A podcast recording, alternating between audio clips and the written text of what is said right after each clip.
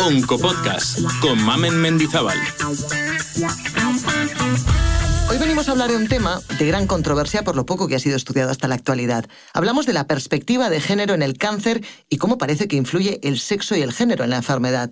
Es verdad que cada vez hay más literatura que evidencia que hay diferencias entre hombres y mujeres desde el punto de vista epidemiológico, fisiopatológico, en manifestaciones clínicas, en efectos psicológicos, pero todavía no hay suficiente información y es necesario seguir profundizando en este tema. Hoy tenemos una muy buena oportunidad para hablarnos de mujer y cáncer. Tenemos aquí con nosotros a la doctora Ruth Vera, jefe del Servicio de Oncología Médica del Hospital Universitario de Navarra y además coordinadora de la Comisión Mujeres en Oncología de la Sociedad Española de Oncología Médica. Doctora, un auténtico placer que nos acompañe hoy. Todo lo contrario, Mamen, el placer es mío. Usted ha dicho en una entrevista, voy a aprovechar esta cita, que históricamente se han incluido más hombres que mujeres en ensayos clínicos y en los estudios más básicos los modelos más utilizados han sido animales macho. Aclárenos, por favor, qué significa esto y, sobre todo, cómo puede influir a la hora de diseñar un ensayo clínico. Cuando se inicia el estudio de cualquier fármaco, eh, primero se hacen lo que denominamos estudios preclínicos antes de pasar a humanos. Entonces, eh, habitualmente esto se hace eh, en ratones y lo que se ha visto es que se hacen ratones macho. ¿Por qué? Porque ¿no? cuando revisas la literatura, ¿por qué esto ha sido así? ¿Ha sido casualidad o ha sido buscado? Pues realmente se consideraba que los ratones hembra podían tener modificaciones eh, a nivel hormonal en diferentes momentos ¿no? del ciclo vital del ratón que podía tener algún efecto sobre el fármaco en estudio, sobre concentraciones o, o que pudiera afectar de alguna forma. Y esto es un poco la base de por qué se utilizaban ratones macho por otra parte, a nivel clínico, también lo que vemos es que cuando vemos la proporción de hombres y mujeres en ensayos clínicos, y además independientemente, o sea, ajustado, por supuesto, a, los datos que tenemos de incidencia en hombres y mujeres, que ya sabemos que son diferentes, el, cáncer en general es más frecuente en el hombre, pero aún ajustándolo por, por datos de incidencia, también lo que vemos es que los hombres mayoritariamente han estado más representados en los estudios. Con lo cual, con lo que sabemos hoy, que luego iremos hablando, quizá pues para algunos fármacos ni tengamos las concentraciones adecuadas, ni a lo mejor pues hemos llegado a tener la dosis idónea o ideal pues para la, con lo que sabemos ¿no? de diferencias entre hombres y mujeres.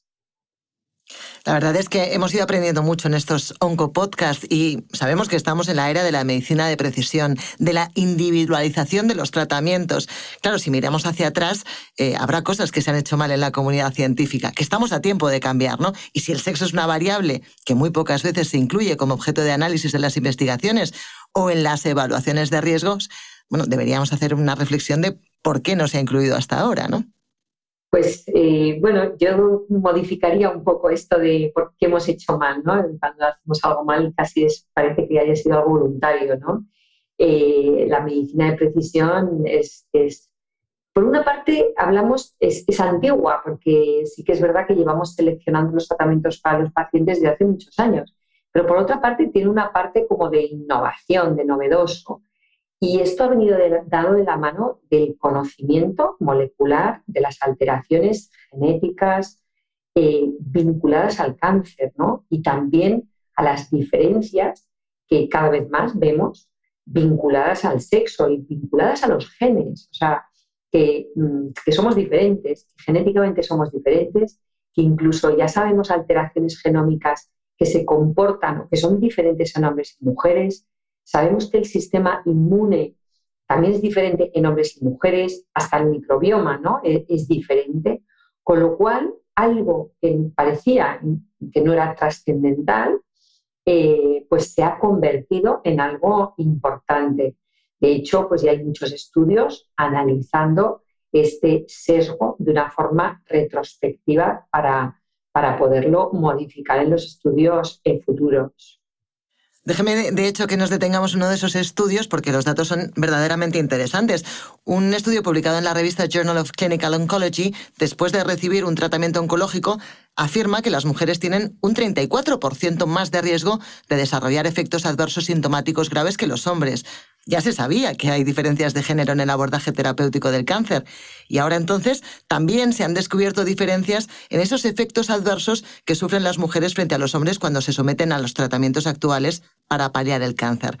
Ampliemos esta información y sobre todo por qué es esto así, doctora. A mí este estudio me parece eh, uno de los más relevantes. A mí me gusta muchísimo este estudio que ha sido además eh, pues muy recientemente publicado, ¿no?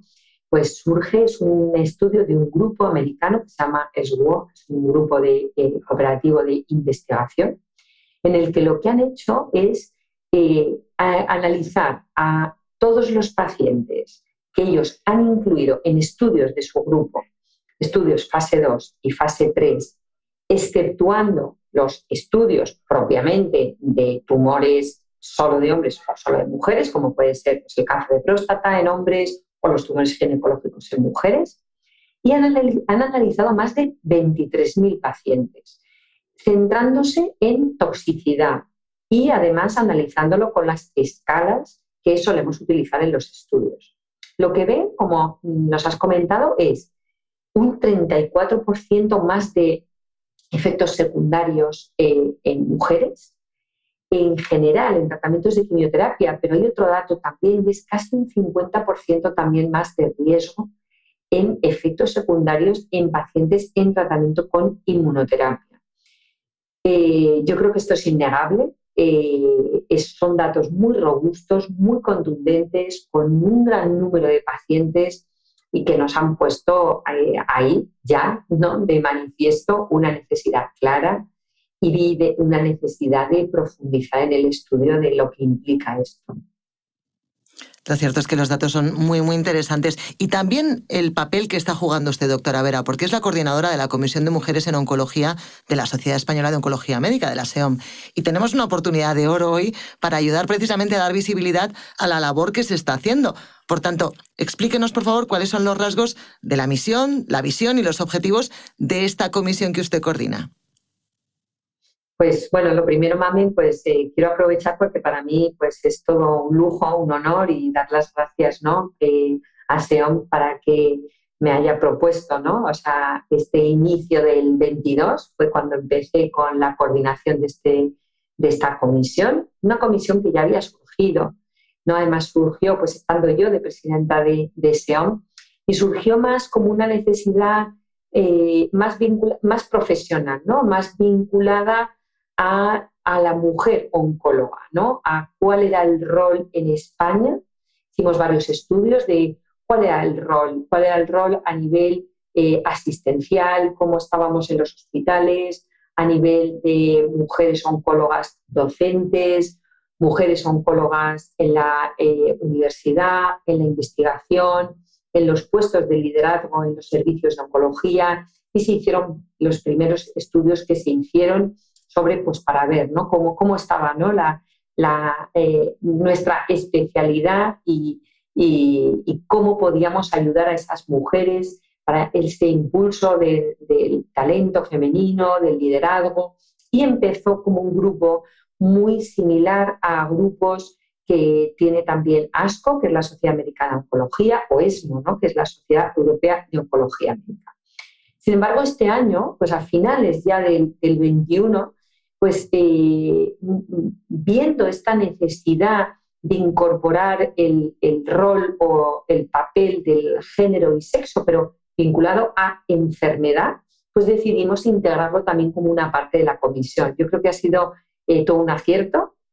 Eh, estamos ahí trabajando muchísimo en este sentido para también poder testar ahora a nivel nacional cuál es el conocimiento de los oncólogos eh, respecto a este tema que estamos hablando. Eso es lo, primero, ¿no? Hacer ¿no? Eh, un, análisis de, cómo está la situación de conocimiento, de qué partimos. Sí, por ejemplo, sabemos que la Sociedad Española de Oncología Médica va a realizar una gran encuesta para averiguar ese nivel de conocimiento de los oncólogos sobre el sexo y el género y cómo influyen en la epidemiología, en la fisiopatología, en las manifestaciones clínicas. Queremos saber más detalles porque esa doble misión que tienen, por un lado, la de que las mujeres no se queden atrás, que seamos iguales ante puestos de liderazgo en laboratorios de investigación, en docencia, y por otro lado también las diferencias de género y sexo en cuanto a tumores, ¿no? Es muy interesante esta misión que tienen en este momento. Sí, la verdad que es, es, es motivante, ilusionante, ¿no? Eh, eh, pues hemos creado dentro de esa propia comisión pues un grupo de trabajo pues con, bueno, pues que quizá pues oncólogos que estaban más sensibilizados también con el tema. Eh, se ha elaborado pues una encuesta que además yo creo que pues va a salir ya, o sea, en breve, ¿no? Pues para que todo el mundo la pueda contestar. La hemos intentado hacer cortita, que se pueda contestar en 5 o 7 minutos. Es muy importante, ¿no? somos conscientes ¿no? de la cantidad de trabajo que tenemos en los servicios de oncología, la presión asistencial, estamos delante del verano, pero bueno, lo que esperamos es que en cinco minutos nos puedan contestar pues, la mayor parte de los oncólogos de nuestro país para para saber de qué partimos, porque nuestra idea es pues, poder, hacer, eh, poder eh, hacer una editorial sobre el tema o poder hacer eh, bueno, pues análisis específicos por tumores, pero necesitamos, yo creo que la información es poder, necesitamos saber qué necesitan los oncólogos, ¿no? Para saber qué temas profundizar. Desde luego, ojalá esos datos de la encuesta a la que se refiere estén preparados para el Congreso de la SEOM que va a tener lugar en el mes de octubre. Serían verdaderamente interesantes poder compartirlos eh, en ese escenario. Se va a abordar, por cierto, en ese Congreso la perspectiva de género en el cáncer y cómo influyen el sexo y el género en la enfermedad. Y si es así, doctora, aprovechemos también para ampliar esta información. Pues sí, sí, eh, la verdad que otro lujo no porque sabemos que el espacio de SEOM, los que están en el comité científico, casi vamos todos, todo el mundo quiere su mesa, todo el mundo pensamos que es importante que esté todo y SEOM, los días y las horas dan para lo que dan, ¿no? Con lo cual estamos encantados desde la comisión de haber tenido un espacio, un espacio en el que vamos a tratar los dos temas tan importantes que está tratando la comisión. Por una parte, eh, seguir ¿no? con nuestro eh, bueno, con nuestro impulso hacia esa mujer oncóloga ¿no? que, se posicione donde se tenga que posicionar, ni más ni menos, pero no, no dejar de posicionarse por, por ser mujer, eso, eso no puede ser, ¿no? que cada uno como, como ser humano o como oncólogo esté donde tenga que estar, sin importar ¿no? Eh, de qué sexo, de qué género estamos hablando. ¿no? Pero por otra parte, muy importante, Esperamos tener ya información de esas encuestas eh, y podemos eh, y dar ¿no? y que los oncólogos puedan venir a escuchar en esa, en esa mesa qué datos tenemos, qué necesidades, eh, porque la investigación, la medicina de precisión, tenemos que ir virando, tenemos que ir girando y estoy convencida que nos falta mucha información, porque incluso yo o los que estamos en la comisión que somos gente, oncólogos preocupados por el tema, cuando haces revisiones de la literatura te sorprende la gran cantidad de información que hay y que todavía mm, está pasando desapercibida. ¿no? no podemos hablar de medicina de precisión sin poner eh, esto, eh, este punto tan importante en nuestras consultas. Por eso son tan interesantes los datos de los que hablábamos antes, de ese estudio retrospectivo de la Red de Investigación en Cáncer SWOG de Estados Unidos. Esos 23.000 pacientes que participaron en ensayos clínicos de fase 2 y 3 de terapias contra el cáncer durante 30 años, entre el 89 y 2019.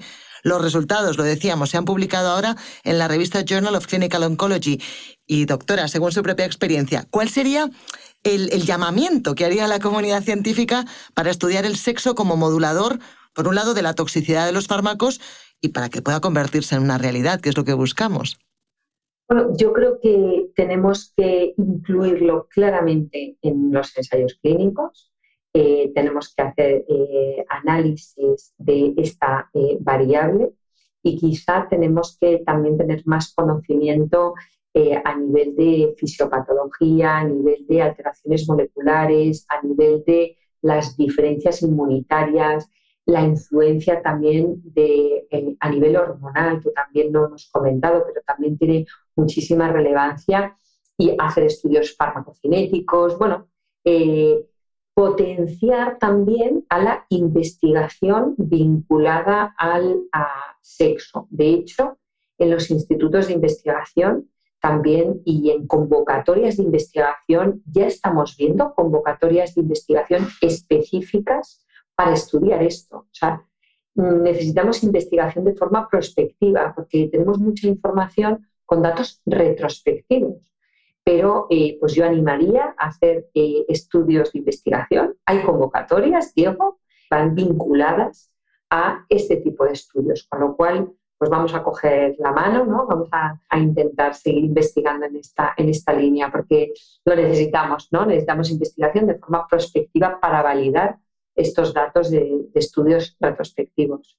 Sin duda, por el bien de, todos. Ha sido un placer eh, esta entrevista a la doctora Ruth Vera. Le deseo muchísimos éxitos y muchos éxitos al trabajo de la comisión que usted coordina. Gracias por habernos acompañado hoy. Pues eh, muchísimas gracias a ti de nuevo, Mamen. La verdad que, un gusto, un placer. Y, y, nada, y espero que un día nos podamos conocer en persona. Ojalá, ojalá que sea así. Gracias, doctora. Grandes aprendizajes los que adquirimos en estos Oncopodcast. Y de este sobre sexo y cáncer me quedo con los siguientes mensajes. Que las mujeres tienen un 34% más de riesgos de secuelas por terapia oncológica que un nuevo estudio revela diferencias de género en todos los tratamientos y especialmente en la inmunoterapia, y que si hablamos de medicina de precisión, la idea debería ser la de incorporar el sexo y el género como otra de las variables a analizar. Como siempre, la recomendación de este podcast es seguir muy de cerca los estudios que vayan saliendo a este respecto y no dejar de asistir al próximo Congreso de la SEOM que va a tener lugar en el Hotel Melea Castilla del 18 al 21 de octubre. Y allí se va a profundizar sobre este y otros temas vitales para la comunidad científica de nuestro país. Un placer, como siempre, haber estado con ustedes. Me despido ya. Hasta el próximo Oncopodcast sobre todo lo que está por venir en oncología. Wow, wow, wow, wow, wow, wow, wow, wow, wow, wow, wow, wow,